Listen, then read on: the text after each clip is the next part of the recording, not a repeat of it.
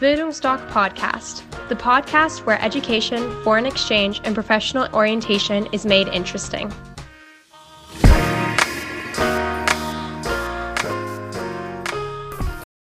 Hallo, mein Name ist Horst Rindfleisch und ich bin Auslandsberater der Bildungsdoc Akademie in Dresden. In loser Folge informieren unsere Fachberaterin von unserem Partner GLS Sprachenzentrum in Berlin zu den Themen Highschool-Jahr, bekannt auch als Schüleraustausch und zu Sprachreisen. Freuen Sie sich auf interessante Informationen und Geschichten. Viel Spaß beim Zuhören. Hallo, liebe Zuhörer. Ich begrüße Sie ganz herzlich heute wieder zu einem neuen Podcast der Bildungsdoc Akademie in Dresden. Heute geht es um das Thema Highschool-Jahr im Japan. Etwas sehr, sehr Spezielles. Dazu eingeladen habe ich mir wiederum Anja Lauterbach. Anja Lauterbach macht ja so die Ecke dort Japan, China, Neuseeland, Australien, aber hauptsächlich Japan, Neuseeland. Liebe Anja, stell dich noch mal kurz unseren Zuhörern vor, die den Podcast von Neuseeland noch nicht gehört haben. Wer bist du? Warum bist du schon so langjährig bei GLS? Warum gerade Japan? Weil ich immer sage, Japan muss man mögen. Aber du wirst uns ja noch ein bisschen was erzählen, was das Schöne in Japan ist. Kurze Vorstellung, Anja, bitte. Hallo Horst. Äh, Konnichiwa muss ich ja dann richtigerweise sagen für Japan. Ich ähm, betreue Japan wirklich, wirklich gerne. Es ist ein kompliziertes Land, hat seine Herausforderungen und ich glaube gerade das ist reizvoll. Anja, du sagtest ja gerade, dass Japan etwas Besonderes ist oder ja, etwas anders, sagen wir mal so, es ist etwas anders. Fangen wir doch gleich mal damit an. Für wem ist denn als junger Mensch, als Schüler Japan geeignet? Wie schätzt du das ein, mit deiner langjährigen Erfahrung? Mhm. Zum Glück haben wir inzwischen ähm, in Japan auch die Möglichkeit, ohne Vorkenntnisse in Japanisch unsere Bewerber unterzubringen.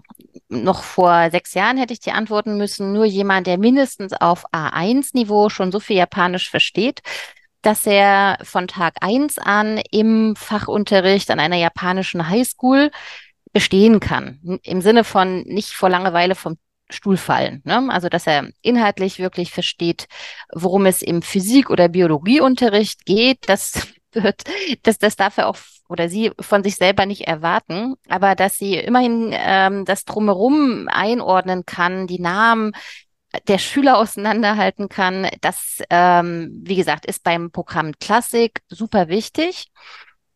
Weil aber auch viele sich für Japan interessieren, um die Sprache zu lernen und noch nicht Vorkenntnisse haben, haben wir dann ein Programm entwickelt, tatsächlich erfunden, ähm, womit wir eigentlich jedem helfen können, eine längere Zeit in Japan zu leben?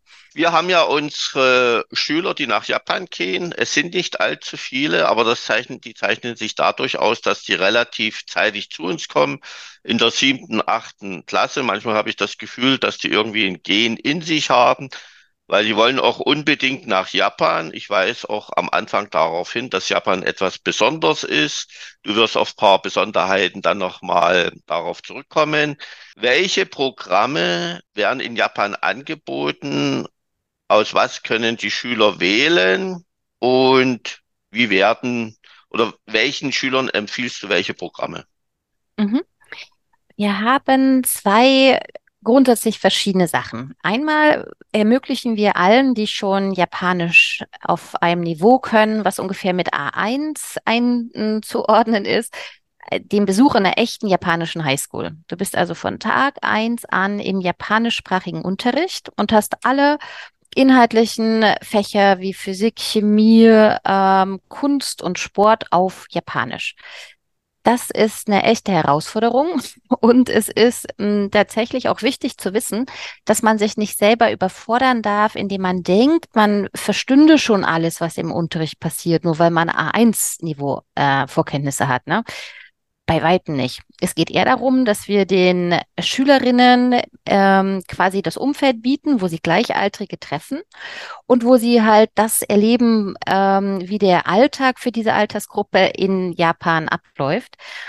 Ähm, es ist aber wirklich kein akademisches Programm im engeren Sinne. Du kommst danach nicht mit so viel zugelernten Wissen zurück, dass du eine Klasse überspringen könntest. Das andere Programm in Japan nennen wir Japan Spezial und ist ähm, von uns erfunden worden, und zwar als Alternative, damit wir allen Bewerberinnen ähm, etwas anbieten können, auch die, die für Klassik vielleicht schon zu alt sind oder als Jungs lange Haare haben, deswegen nicht genommen werden oder oder. Im äh, Spezialprogramm besuchen unsere Teilnehmer eine Sprachschule. Die Sprachschule hat ähm, eine super Reputation. Den Schwerpunkt legt die Schule auf dem Vermitteln von Japanisch reden. Also alle Rückkehrer sagen, sie konnten auch schon nach vier bis sechs Wochen richtig gut reden und kommunizieren, weil wirklich die Schule das auch fördert und extra den Schwerpunkt drauflegt, dass man äh, bald sich ausdrücken kann. Die, ähm, das Programm erfordert keine Vorkenntnisse. Du kannst wirklich aus deinem normalen deutschen Schulalltag abreisen, außer diese zwei Alphabete, Hiragana, Katagana, die ähm, als Grundlage sozusagen nötig sind. Aber ganz ehrlich, die kannst du auch noch in den letzten zwei Wochen im Kurzzeitgedächtnis ähm, lernen und dann damit aufbauend weitermachen, wenn du da bist. Und mhm. zu welchen Schülern passt welches Programm, hast du eigentlich schon fast beantwortet? Mhm. Ja, lass mich noch ein bisschen ausführlicher werden. Für Japan Klassik brauchen wir Schüler, die sehr selbstständig sind, super freundlich und auch so ein wenig leidensfähig. Diese Vokabel äh, habe ich wirklich ähm, also verwende ich auch in meinen Beratungen zu einem ziemlich frühen Zeitpunkt äh, immer, weil tatsächlich ist das, was die ähm, Teilnehmerinnen ähm, erwartet, so für sich selber herausfordern, dass man sich das antun können müssen soll. Oh mein Gott. Ähm, wie heißt das? Man muss, es, man muss es ganz einfach wollen. Ja, und ähm, es hat damit zu tun, dass alle Anforderungen an die Gastschülerinnen stellen. Es ist zum einen die Schule, denn die vergibt den Schulplatz, ohne dafür Schulgeld zu fordern und möchte deswegen den idealen ähm, International, der motiviert ist, extra Aufgaben übernimmt, vielleicht noch eine Sportart so gut beherrscht, dass man als Schule bei den Sportfesten mit ihm angeben kann jemanden, der sich tadellos verhält, sowohl gegenüber den Lehrern, als sich auch wunderbar in die Klasse einfügt. Ähm, dann hat die Gastfamilie Ansprüche an den Schüler. Auch hier geht es darum, dass die Gastfamilie ehrenamtlich äh, beherbergt und ihr ähm, Haus und Herz öffnet und dafür auch erwartet, dass die Schüler problemlos funktionieren dass sie zu schätzen wissen, was ähm, die Familie ihm und ihr ermöglicht und gleichzeitig ähm, aber auch ganz viele Antennen hat, der Schüler, obwohl er Teenager ist und in Europa groß geworden ist. Also es ist schon eine ziemliche, es ist schon eine ziemliche Aufgabe, dass man damit dem äh, gegenüber besteht, was Japaner so denken, was man können muss. Anja, vielleicht kannst du mir das bestätigen oder hat sich mittlerweile was geändert? Es sind, wie gesagt, wenige Japaner, die wir haben. Ich habe noch den Kenntnisstand, keine langen Haare. Das hattest du, glaube ich, schon mal am Anfang gesagt. Wir hatten einen Teilnehmer, der hatte lange blonde Haare, fast bis zum Gesäß und darauf war er ganz stolz. Eines Tages rief mich die Mama an und meinte, ich habe so einen hübschen Sohn zu Hause, hat er sich die Haare abschneiden lassen, obwohl er das gar nicht wollte. Dann war eine Sache, keine Tattoos. Und dann war eins, das mache ich heute noch, dass ich ihnen sage, dass sie 24 Stunden am Tag lächeln müssen, obwohl ihnen manchmal nicht zumute ist. Und die Japaner, ich sage schon mal Japaner, die nach Japan wollen, wenn die das erste Mal bei mir zur Tür reinkommen, sind sie so ziemlich deutsch, also lächeln nicht. Und dann sage ich, wie oft lächelst du am Tag? Dann wird die Mama angeguckt, die kann da auch nichts sagen. Und dann kommen die, wenn das ein, zwei Jahre vorher ist, kommen die, und das ist wirklich so, äh, alle drei Monate zu mir, weil ich sage, wenn du früh morgens aufstehst, Zähne putzt, dann trainierst du Lächeln. Und es ist frappierend, wie das funktioniert.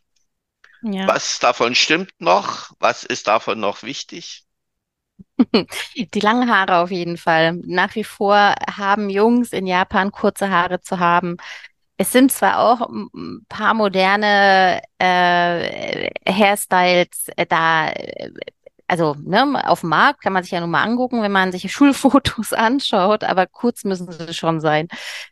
Die ähm, ähm, Das mit dem Lächeln, absolut. Es macht das Leben so viel leichter für den deutschen Teilnehmenden, weil ansonsten, wenn äh, sie oder er griesgrämig guckt oder neutral, sagen wir mal einfach nur neutral, dann wird es ganz oft missverstanden von den Lehrern oder auch der Gastmutter und sie ähm, oder der, der das sieht, denkt, ach, irgendwas liegt äh, hier quer und mm, mm, ist er nicht zufrieden, also der Teilnehmer, oder äh, hat er Sorgen? Noch eins, ich habe vor kurzem im Radio gehört, in Japan gibt es ja Schuluniformen.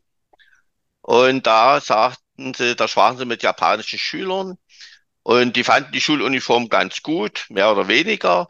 Was für mich überraschend war, da meinte eine Schülerin, äh, dass sie sich sogar die Haare schwarz färben muss, damit alle einheitlich aussehen. Kennst du das? Ja, aber das ist ja eine schwierige Sache. Also da gab es sogar, glaube ich, Ja, eine speziell. Gerichtsverhandlung, ne? Sehr speziell. Die, die Eltern, also das Kind hatte tatsächlich braune Haare, ne? Und die Schule bestand darauf, dass sie äh, die Haare färbt, damit es gleich aussieht. Aber an sich besteht schon mal ein Verbot fürs Haarefärben. Und dann sind die, also, verstehe ich auch, als Familie quasi wirklich weite juristische Strecken gelaufen, um zu erreichen, dass die Braunhaarige braunhaarig sein durfte. Aber da zeigt sich schon auch, wie, also wirklich krass bürokratisch und kompliziert dieses Land auch ist. Und ähm, ich äh, möchte auch immer wieder ähm, von den Familien oder von den Eltern brauche ich Kooperationsbereitschaft. Ich versuche also wirklich von Anfang an in der Beratung äh, rauszuhören, ähm, wie die Reaktion so ausfällt, wenn ich sage, es gibt ganz äh, strenge Regeln, ganz viele Regeln, vier Seiten der Bewerbungsmappe, die äh, der, die Teilnehmenden ausfüllen, sind Regeln. Auf zwei Seiten stehen die alle untereinander und auf nochmal zwei Seiten sind sie dann bis ins Kleinste erklärt, was es eigentlich bedeutet. Und das ist ähm, etwas, äh, das, das muss man wirklich wollen und auch kommen sehen. Man, also wirklich, meine Beratungen sind in der Regel auch mehr als eine Stunde lang, weil ich ein Verständnis auch erreichen möchte für das Produkt. Ich sage immer, es gibt viele Kröten, die du schlucken musst, wenn du nach Japan willst. Aber wenn du sie schon vorher kennst, gelingt es dir äh, eher, als wenn du plötzlich davor stehst und denkst, oh weia, habe ich noch, äh, nie, hätte ich niemals kommen sehen. Liebe Zuhörer, ich überlege gerade, ob es eine Steigerungsmöglichkeit gibt für unvergessliches Auslandsjahr. Das könnte man dann bei Japan sagen. Wie gesagt, äh, man muss sich darauf einlassen wollen, aber unsere Schüler, die da hingehen, machen das.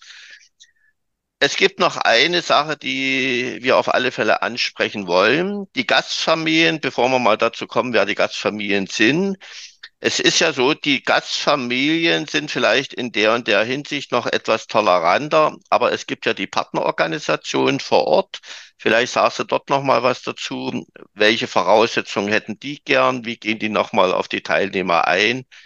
Ich möchte gerne nochmal ähm, sagen, Japan ist ein fantastisches Land. Ich war 2019 da und bin äh, total begeistert, wie, ähm, d- also wirklich, wie, wie gut das alles funktioniert, aber auch wie anders man ähm, das, wenn man im Land rumreist, auch so erlebt. Für mich ist Japan auf den ersten Blick eher so das moderne, hochtechnologisierte äh, Land, was auch gegen Erdbeben ähm, in der Lage ist, die Eisenbahnstrecken so zu bauen, dass sie nicht zusammenfallen.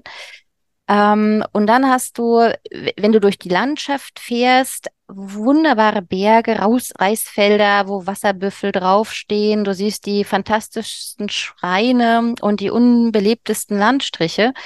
Und das alles ist so ähm, insgesamt so faszinierend und gegensätzlich, dass also das Land an sich nicht kompliziert ist, sondern das Programm, was wir dort anbieten, macht es den Teilnehmenden, weil sie minderjährig sind, kompliziert zurechtzukommen. Also das müssen wir wirklich unbedingt nochmal gerade biegen. Ne? Das Land und für jeden Touristen ist auch eine wahre Freude und keineswegs kompliziert. Es ist nur unser Programm und zwar aus folgendem Grund.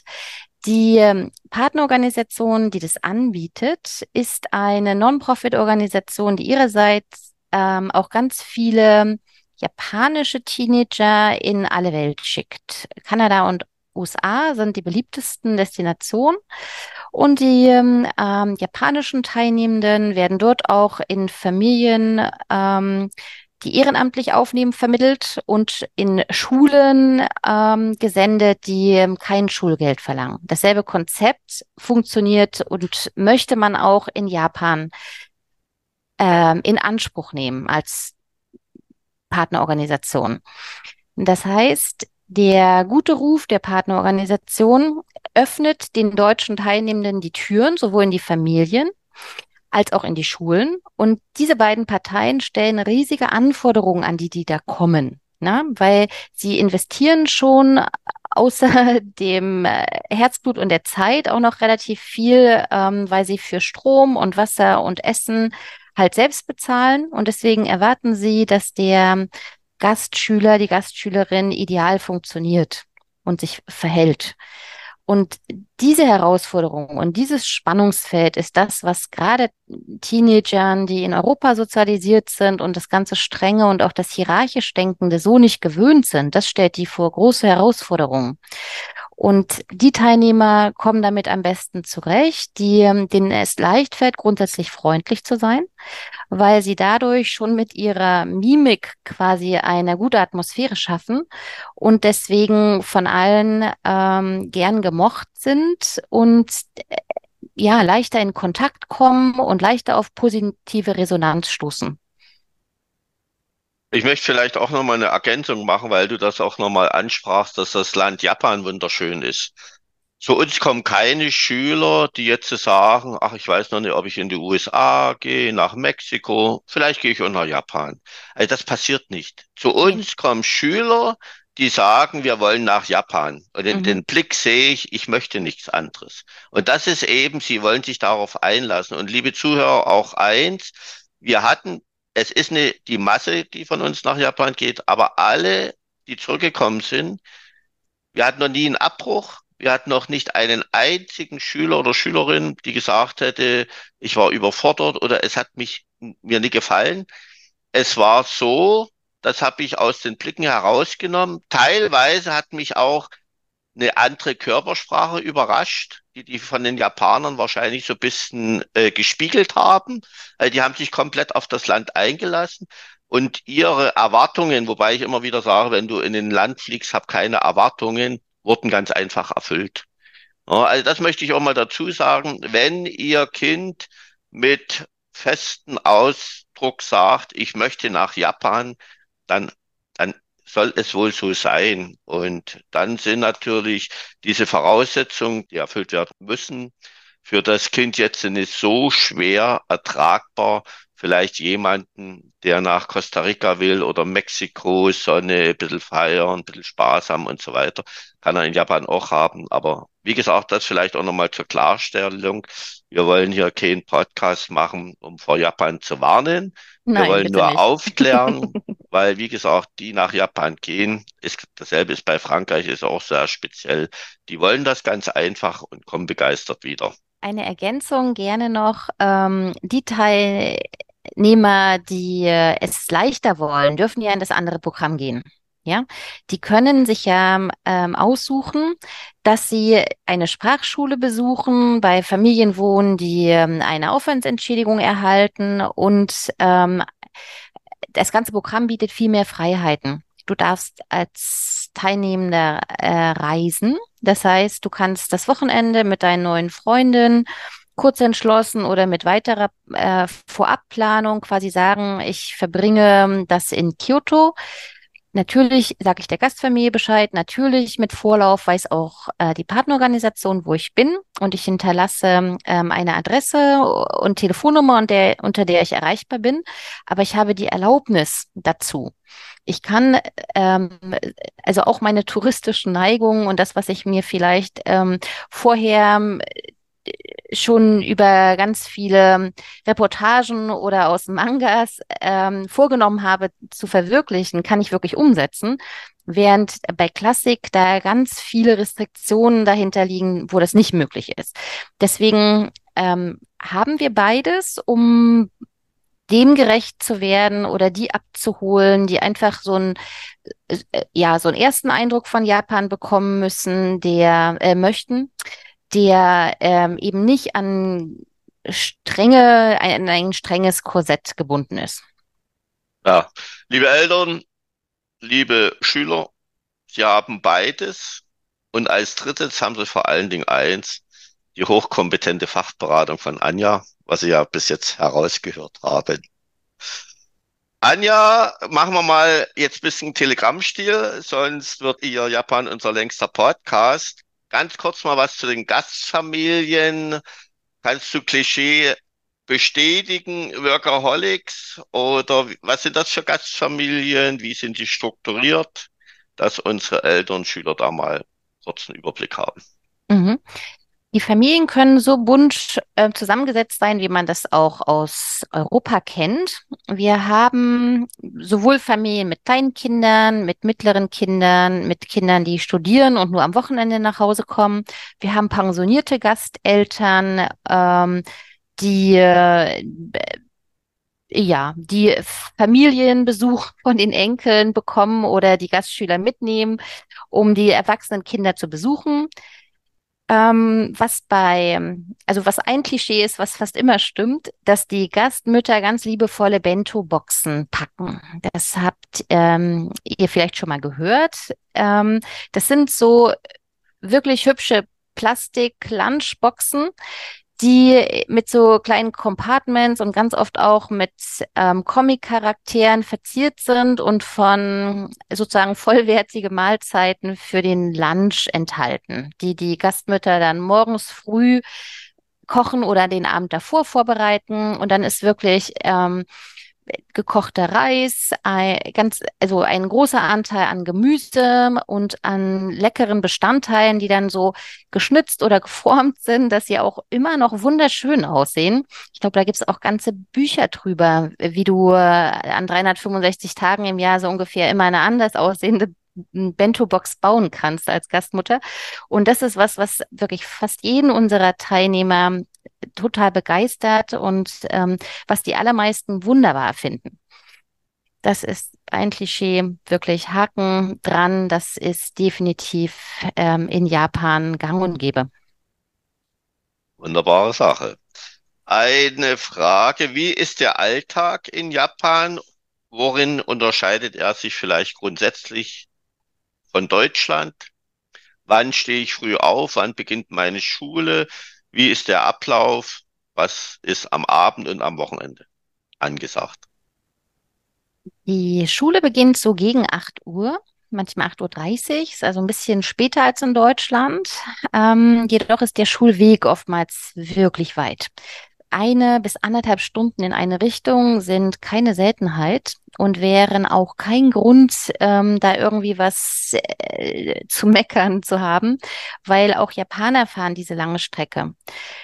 Ähm, insofern kann es sein, dass der Wecker bei der Gastfamilie um halb sechs Uhr morgens klingelt. Man muss ähm, eigenständig aufstehen, das heißt, ohne dass es nötig ist, die Gast, dass die Gastmutter an die Tür klopft. Mm, dann gibt es Absprachen, wie und wo und wann Frühstück ist. Ähm, dann fährt man mit öffentlichen Verkehrsmitteln in der Regel zur Schule, bleibt den ganzen Tag dort. Mm, in 15.30 Uhr ist so über den Daumen zwar Ende des Unterrichtes, aber man bleibt dann noch länger in der Schule, weil sich im Anschluss daran Clubs und AGs ähm, anbieten, beziehungsweise sie werden angeboten und man entscheidet irgendwann, wo man mitmachen will. Diese ähm, Clubs sagen wir mal, es wäre Cheerleading oder es wäre japanisch Trommeln oder es wäre die Schach AG oder der English Club. Egal eigentlich, was es ist. Es wird mit einer großen Hingabe und Begeisterung von den Betrieben, die da ähm, versammelt sind.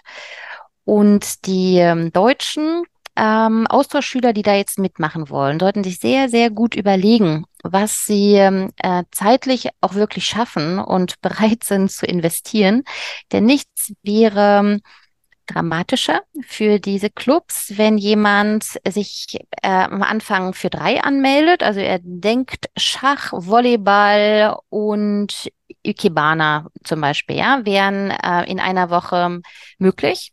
Geht also ähm, zu all diesen drei Clubs hin und merkt nach aller spätestens vier Wochen, oh je, das ähm, ist zu viel, äh, nicht nur in Stunden, weil die dann vielleicht auch im Volleyball vor einem Spiel noch intensiver trainieren als die zweimal in der Woche, die es normalerweise wären.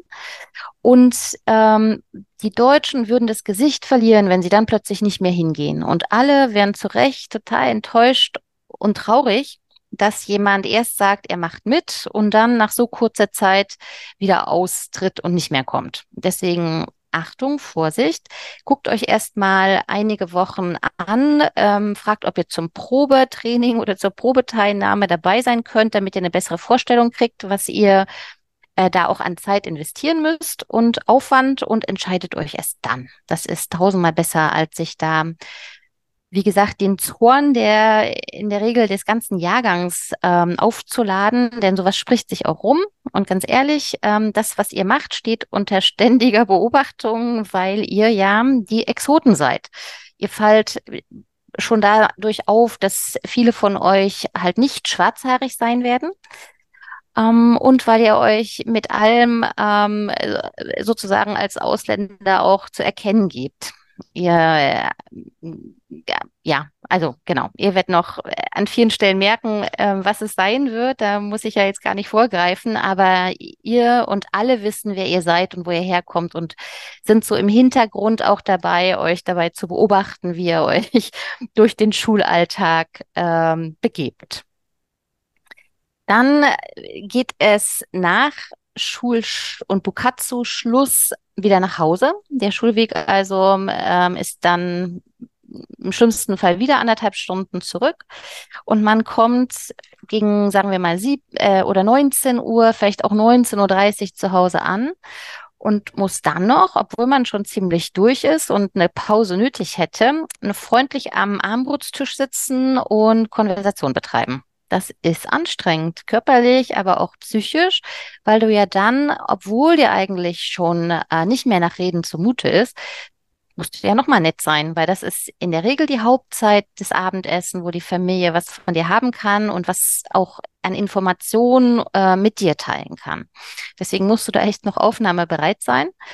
Dann hast du vielleicht auch noch Hausaufgaben zu machen.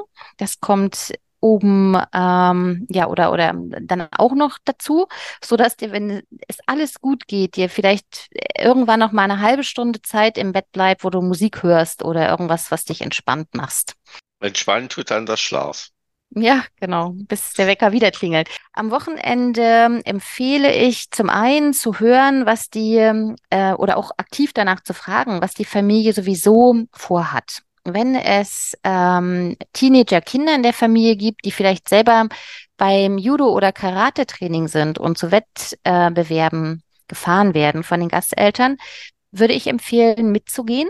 Mindestens die ersten vier bis sechs Wochen, bevor du, falls es dir dann langweilig äh, sein sollte, mal äh, wagen könntest zu sagen, ähm, ich hätte oder habe ein Angebot, mich mit einem Freund in der Innenstadt zu treffen, wir wollen das und das machen, wäre es okay, wenn ich heute mal nicht mit zum Wettkampf komme. Ja, das äh, kann man dann schon auch ein wenig beeinflussen und mitgestalten.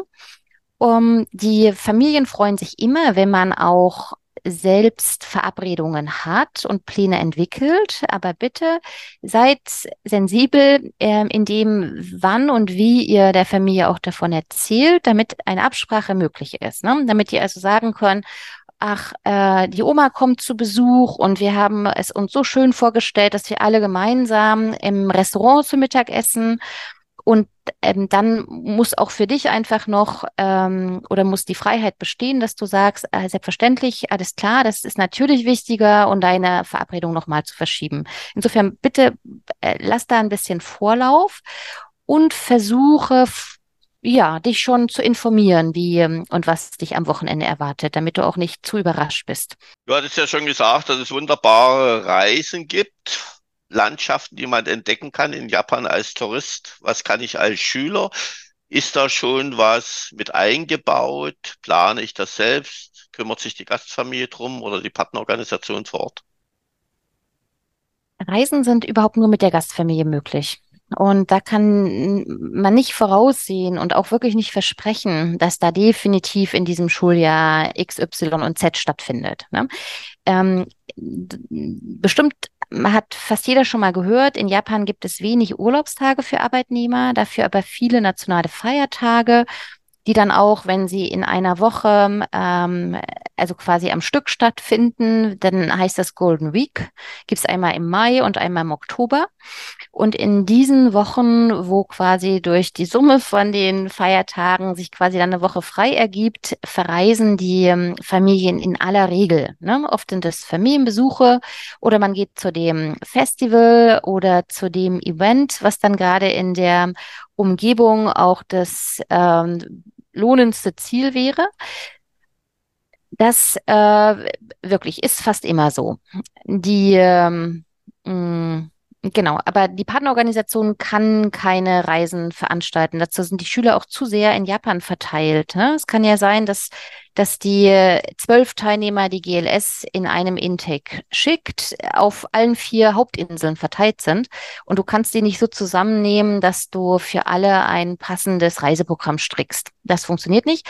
Aber die Teilnehmer verbringen ja die ersten drei Tage nach Ankunft gemeinsam in Tokio. Das ist ja ein sogenanntes Orientierungs- ähm, ich sag mal, Bootcamp geht es weniger um Sightseeing als darum, dass du in Einheiten ähm, wirklich nochmals Informationen bekommst zu Abläufen, dass du auch gemeinsam übst, wie man einen Onsen besucht, damit du weißt, wann du was an- oder ausziehen darfst und musst.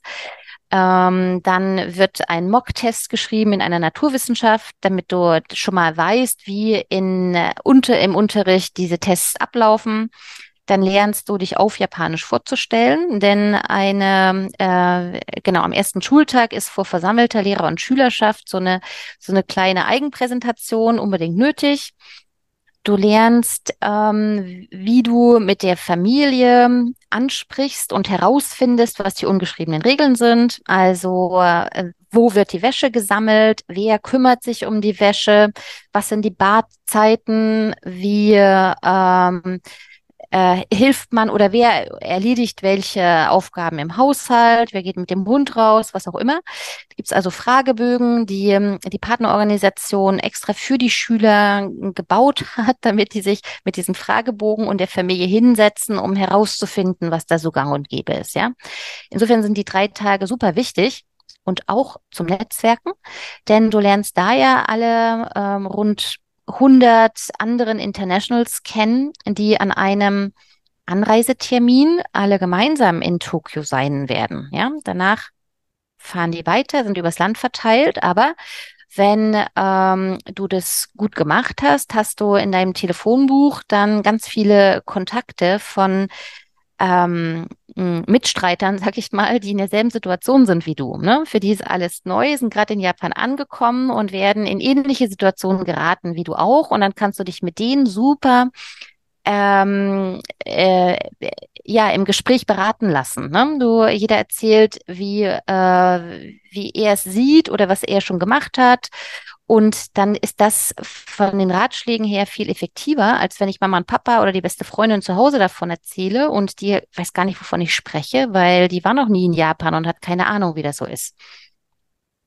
Ja, vor allen Dingen ist der Vorteil, das sind alles, ich sage immer, Gleichgesinnte. Ansonsten wären sie in Japan, die ticken alle gleich. Deshalb entstehen ja auch sehr schnell Freundschaften. Mhm. Du sprachst von Tokio. Wie komme ich dorthin? Per Flieger natürlich. Das geht schneller. Ist der Flug begleitet? Das ist ja immer so ein sensibles Thema bei Eltern, zumal es ja in vielen Fällen das erste große Loslassen bedeutet. Wie kommen die Schüler hin? Wie werden sie vorbereitet? Flüge begleitet oder nicht? Wir ähm, stellen sicher, dass alle Klassikteilnehmenden im selben Flieger sitzen. In der Regel fliegen wir mit Lufthansa ab München oder Frankfurt. Je nachdem, wo in Deutschland, Österreich oder der Schweiz die Teilnehmer einsteigen, werden sie dann halt zugebracht, sagen wir mal nach Frankfurt. Dann sitzen alle im Flieger nach Tokio, werden von der Partnerorganisation abgeholt und sind als Gruppe ähm, äh, zusammen. Da ist keine GLS-Person dabei keine erwachsene GLS-Person, aber wir haben ja auch in Vorbereitungsveranstaltungen äh, viel dazu gesagt und darüber gesprochen. Mm, und deswegen sind unserer Beobachtung nach die Schüler sehr glücklich und geschützt in ihrer Gruppe, weil die sich auch vorher schon kennenlernen konnten. Insofern, da geht eigentlich wirklich nie was schief. Im anderen Programm haben wir ja nicht nur Tokio als Ankunftsort, sondern es kann auch Osaka oder Fukuoka sein zum Beispiel. Und dann je nach Termin und ähm, Möglichkeiten fliegen auch da die Teilnehmenden zusammen, aber da haben wir öfter Termine und mehr mögliche äh, Starts, so dass es nicht immer so sein wird, dass sich eine Gruppe zusammenfindet. Vielleicht, liebe Eltern, die jetzt zuhören, ich kann Sie beruhigen, auch wenn Ihre Tochter vielleicht jetzt allein von GLS fliegt. Wir haben jetzt wieder mit Rückkehrern im Sommer gesprochen, auch was Schülersprachreisen betraf. Irgendwo finden die sich auf dem Flughafen immer. Dann sitzen sie vielleicht im Flugzeug nebeneinander, aber machen dann die notwendigen Gänge zusammen, gehen an die Kofferausgabe und, und, und. Also so können sie ganz beruhigt sein. Ihr Kind ist nie allein, weil irgendwie erkennen sie sich alle auf dem Flughafen, weil sie sich alle freuen, dass sie endlich mal vom Elternhaus weg sind. Und dann passt das außerdem, gehe ich mal davon aus, ist es auch bei Japan so, dass es immer eine Nummer gibt, wenn mal was ist ist ein Ansprechpartner bei GLS, richtig?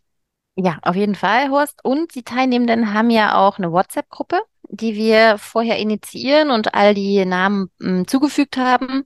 Und wir haben ja auch äh, die Vorbereitungsveranstaltung. Länderfokus heißt das, ähm, wo wir jeweils eine Veranstaltung für die Klassikteilnehmer und eine Veranstaltung für die Japan Specials machen und dazu auch immer Rückkehrerinnen einladen, so dass wir in dieser Runde anhand einer Präsentation, aber auch mit den frisch zurückgekehrten quasi alle Fragen nochmal im Detail auch äh, anschauen und beantworten.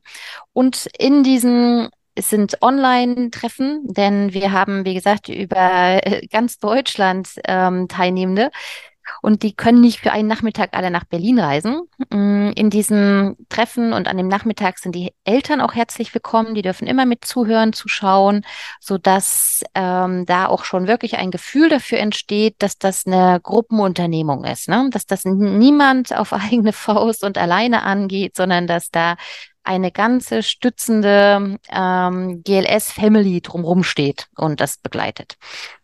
Ja, kann ich auch, wie gesagt, alles so 100 Prozent bestätigen. Von unseren Teilnehmern die Vorbereitung, die Betreuung sehr gut. Anja, Japan ist nicht mehr Europa. Wie ist das Kind in Japan versichert? Wir haben bei Classic unser Versicherungspaket Dr. Walter inkludiert. Das kauft man also schon mit dem GLS-Programmpreis mit. Ähm, in Japan selber besteht eine Versicherungspflicht einer japanischen äh, äh, Krankenversicherung. Die heißt National Health Insurance und die Teilnehmenden müssen pro Monat 12 Euro bezahlen, indem die sogenannte Payment Slips in ähm, Geldautomaten einlegen, um dann äh, pro Monat diese 12 Euro da zu überweisen. Das ist quasi nicht abwählbar. Das ähm, hat der Staat so vorgesehen, damit keinem Ausländer bei einem Unfall oder irgendeinem Vorkommnis da ähm, äh, äh hohe Kosten entstehen im Krankenhaus. Die Versicherung sichert 70 Prozent der Kosten ab, aber weil die De Deckungslücke bleibt mit 30 Prozent, haben wir eben mit dem Dr. Walter Versicherung äh, sichergestellt, dass das rundrum passt.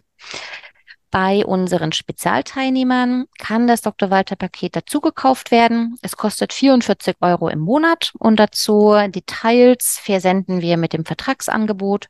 Und das ist auch eine Folgefrage, die muss man nicht von vornherein schon entscheiden und für sich klären, sondern das hat auch bis zwei Wochen vor Abreise noch Zeit.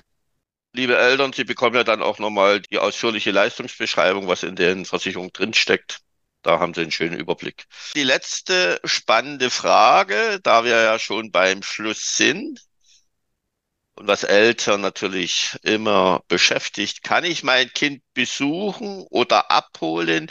Gut, wir haben ja gerade zu Beginn schon gesagt, dass Japan so besonders ist. Aber vielleicht haben ja die Eltern auch ein halbes Japan gehen und sagen, wir wollen doch gerne mal die Gastfamilie besuchen, die unser Kind mit offenen Armen empfangen hat und wollen mal unser klägliches Japanisch ausprobieren. Was sagst du dazu? Abholen, besuchen? Besuchen auf gar keinen Fall. Einer der äh, strengen Programmregeln auf keinen Fall, weil danach äh, die ähm, das Heimweh und die Verwirrung auch ziemlich groß sein kann, ne? Weil man plötzlich oder bisher zur Gastmutter Mutter gesagt hat, dann kommt die echte Mama und man weiß gar nicht mehr, was richtig und falsch ist. Also Besuch geht gar nicht, auch nicht, wenn der Vater Geschäftskunden in Japan hat und irgendwie regelmäßig Dienstreisen macht. Auch das ist definitiv nicht erlaubt. Abholen geht unter den engen Beschränkungen, dass wir darüber im Detail reden. Also die Eltern, die das vorhaben, würden zuerst ähm, bitte sich bei mir Rat holen. Es ist nötig, dass man am exakten Tag des Programmendes das Kind übernehmen kann in Japan. Also die, ähm, äh, die Teilnehmenden können nicht drei Tage auf eigene Faust im Hotel wohnen, bevor die Eltern ankommen, sondern die Eltern müssen schon da sein, wenn dieses Ending-Meeting vorbei ist. Das ist der Name des letzten Treffens, das wiederum in Tokio stattfindet. Und dann können die die Eltern das Kind am ähm, Veranstaltungsort abholen oder wenn die gerade auch an dem Tag auf dem Flughafen ankommen, kann man das auch so verabreden, dass die am Flughafen äh, sich treffen. Ja, ähm, ja, die Gastfamilien freuen sich natürlich, wenn die deutschen Eltern Interesse zeigen und auch sich bedanken möchten. Ähm, es ist nur nicht immer so, dass die sich freuen, wenn die Eltern bei denen vor der Tür stehen. Ne? Auch hier muss man vorher fragen und über die Partnerorganisation äh, den Gasteltern auch die Chance geben zu sagen, wir äh, möchten das oder, oder das. Deswegen wie gesagt, kompliziert. Wir finden eine Lösung, aber die müssen wir dann im Einzelgespräch äh, finden, um auf das eingehen zu können, was in Ihrem individuellen Fall dann das Richtige ist.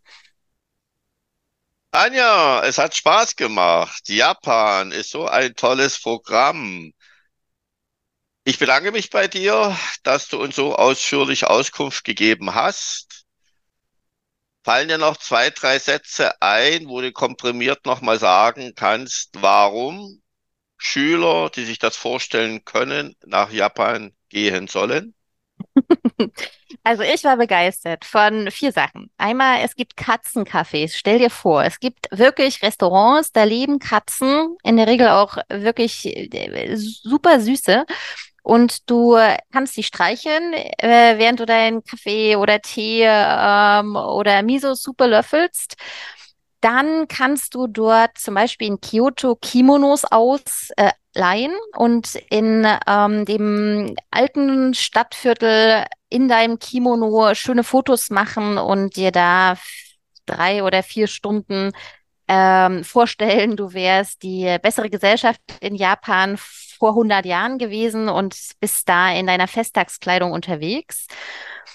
Dann hast du immer Convenience Stores, die heißen da Kombinis. Gibt es irgendwie an jeder Ecke drei und du kannst rund um die Uhr dort alles kaufen und finden, was du ähm, dir vorstellen kannst. Also ich komme ja oder ich lebe in Berlin, bei uns heißt das Späti ähm, aber äh, dort ist, ist noch viel besser, weil du hast da auch sehr leckere Snacks, die in der Mikrowelle, die die Kunden im Laden dann auch selber bedienen dürfen, mal eben ähm, heiß gemacht werden. diese gefüllten Mochis haben mir sehr gut geschmeckt. Ähm, du kannst da aber auch deinen Koffer versenden lassen zum Flughafen, damit du ihn nicht in den Öffis mitschleppen musst. Und du hast ähm, wunderbare Landschaften. Es ist so leicht mit dem Shinkansen da einfach auch durch Japan zu reisen. Und eine Sache, die hat mich wirklich nachhaltig beeindruckt. Stell dir vor, die Züge fahren in eine Richtung, kommen an, ähm, in dem Fall an der Hakata Station in Fukuoka an und müssen den Weg zurückfahren. Damit alle Reisenden nach vorne in Fahrtrichtung schauen, gibt es einen Hebel an jeder Sitzbank, der äh, die, so, dass die Sitzbank gedreht werden kann. Also geht, wenn du mit dem Shinkansen ankommst, ähm, nicht nur der Reinigungstrupp da rein, sondern auch noch ein uniformierter Herr oder wahrscheinlich gibt's auch Damen, die alle Sitzreihen nach vorne dreht. Und dann kannst du ähm, auf dem Weg nach Tokio wiederum auch nach vorne gucken. Und das ist alles so gut organisiert. Auf dem Bahnsteig stehen sind Markierungen, so dass die, die einsteigen wollen, hintereinander in Reihe warten können und genau wissen, hier wird die Tür sein, durch die ich eintreten kann, weil es gibt andere Türen, durch die die Leute aussteigen, es gibt kein Gedränge, es geht rasend schnell, ähm, so große Züge geordnet ähm, zu, also mit Einsteigen zu beenden. Äh, wenn ich da an das Chaos auf Berliner U-Bahnsteigen denke, ähm, wirklich, denke ich jedes Mal, die Welt ist so eine andere in Japan, dass man das mal gesehen haben muss, um ähm, ja, um auch zu wissen, wie welches Potenzial hier vielleicht noch in Deutschland es sich lohnt umzusetzen. Eine Ergänzung, die Spätjobs werden wohl unsere Schüler nicht sehen, weil die ja 21.15 Uhr mit Schlafen beginnen, weil sie fertig sind. So, liebe Zuhörer, ich hoffe, für jeden war etwas dabei. Japan, Sie haben gehört, ein unheimlich spannendes Land. Liebe Anja, ich verabschiede mich bei dir, sage nochmal Dankeschön.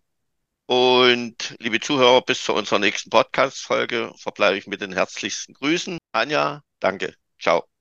Gerne, tschüss.